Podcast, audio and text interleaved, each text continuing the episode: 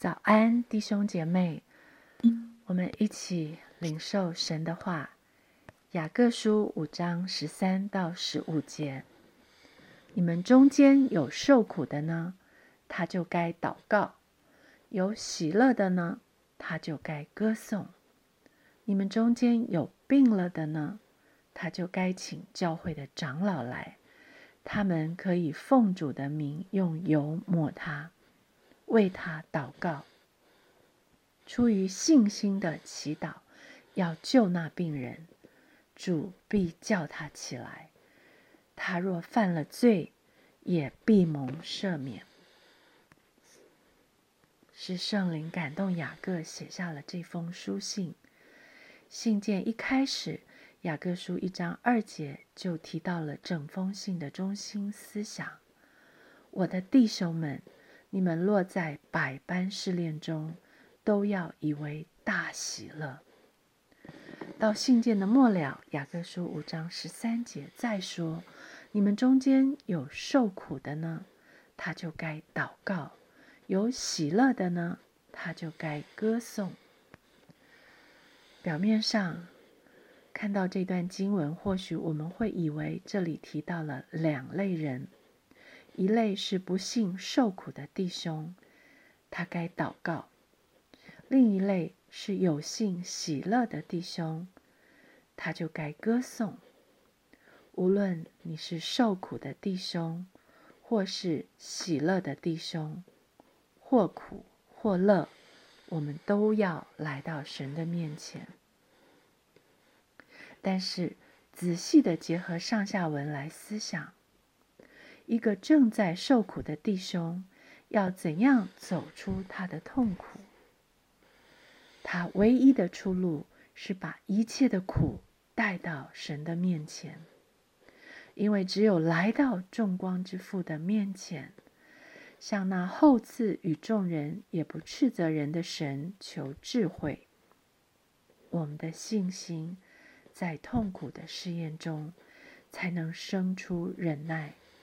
我们在受苦的百般试炼中，才会有大喜乐。你们中间有受苦的呢？你们中间有喜乐的呢？他可能是同一个人，而那将我们的苦转为乐的神，就借着祷告来改变我们的心思意念。让我们原本没有喜乐的心生喜乐，原本发不出感恩颂赞的，现在可以心被恩感，歌颂赞美。在百般的试炼中，有一种试炼是很痛苦煎熬的，那就是生病。无论是心理的、身体的病。无论是急性的、慢性的病，英雄就怕病来磨。而只要我们的肉身还活在世上，病痛的折磨、患病的阴影，都有可能时刻威胁着我们。我们要怎么面对生病的自己和家人呢？除了生病以外，与有形的、具体看得见的疾病相比，对我们威胁和伤害更大的，是那无形的，是私欲即怀了胎就生出的罪。雅各在这里将你们中间有病了的和他若犯罪放在一起，告诉我们生病。可能与犯罪有关联。我说可能，因为根据这里雅各书五章十四到十五节说，你们中间有病了的呢，他就该请教会的长老来，他们可以奉主的名用油抹他，为他祷告，出于信心的祈祷，要救那病人，主必叫他起来。他若犯了罪，也必蒙赦免。若在这里就是一种可能性。圣经上有因为犯罪而带来疾病的例子，如先知以利沙的仆人基哈西，因为回头追赶亚兰人的元帅乃曼，贪得不当得的财物，在列王记下五章二十七节记载，因此乃曼的大麻风必沾染你和你的后裔，直到永远。基哈西从伊丽莎面前退出去，就长了大麻风，像雪那样白。当然，圣经上也有生病与犯罪无关的例子。约翰福音九章二到三节，门徒问耶稣说：“拉比，这人生来是瞎眼的，是谁犯了罪？是这人呢？是他父母呢？”耶稣回答说：“也不是这人犯了罪，也不是他父母犯了罪，是要在他身上显出神的作为来。我们的主知道疾病带给人的痛苦，他怜悯人被病痛摧残的无助，所以他从不拒绝来到他面前的病人。”马太福音四章二十三到二十四节，耶稣走遍加利利，在各会堂里教训人，传天国的福音，医治百姓各样的病症。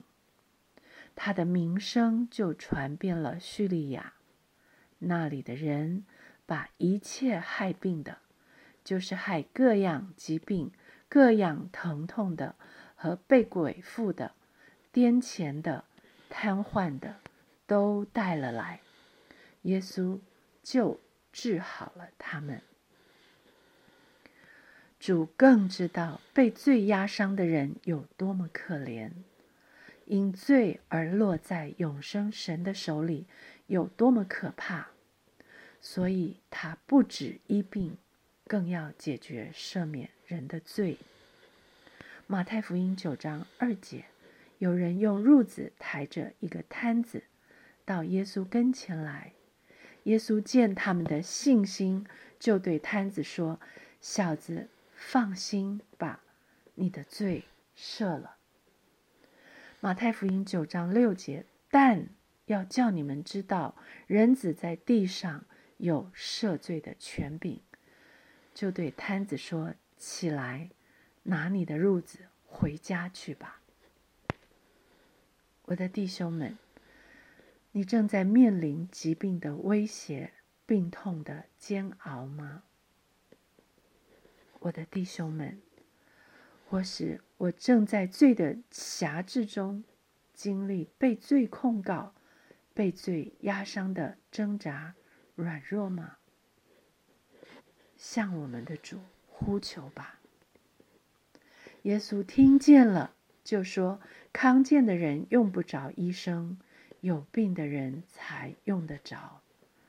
经上说：“我喜爱连续，不喜爱祭祀。”这句话的意思，你们且去揣摩。我来本不是招义人，乃是招罪人。我们有这样一位主。他有满心的怜悯，他是大有慈悲。无论你是受苦，无论你是喜乐，无论是生了病，无论是犯了罪，没有一件事能让我们与神的爱隔绝。让我们来到神施恩的宝座前。那里是我们唯一的去处，那里也是我们唯一的出路。因为压伤的芦苇，它不折断；将残的灯火，它不吹灭。等他施行公理，叫公理得胜。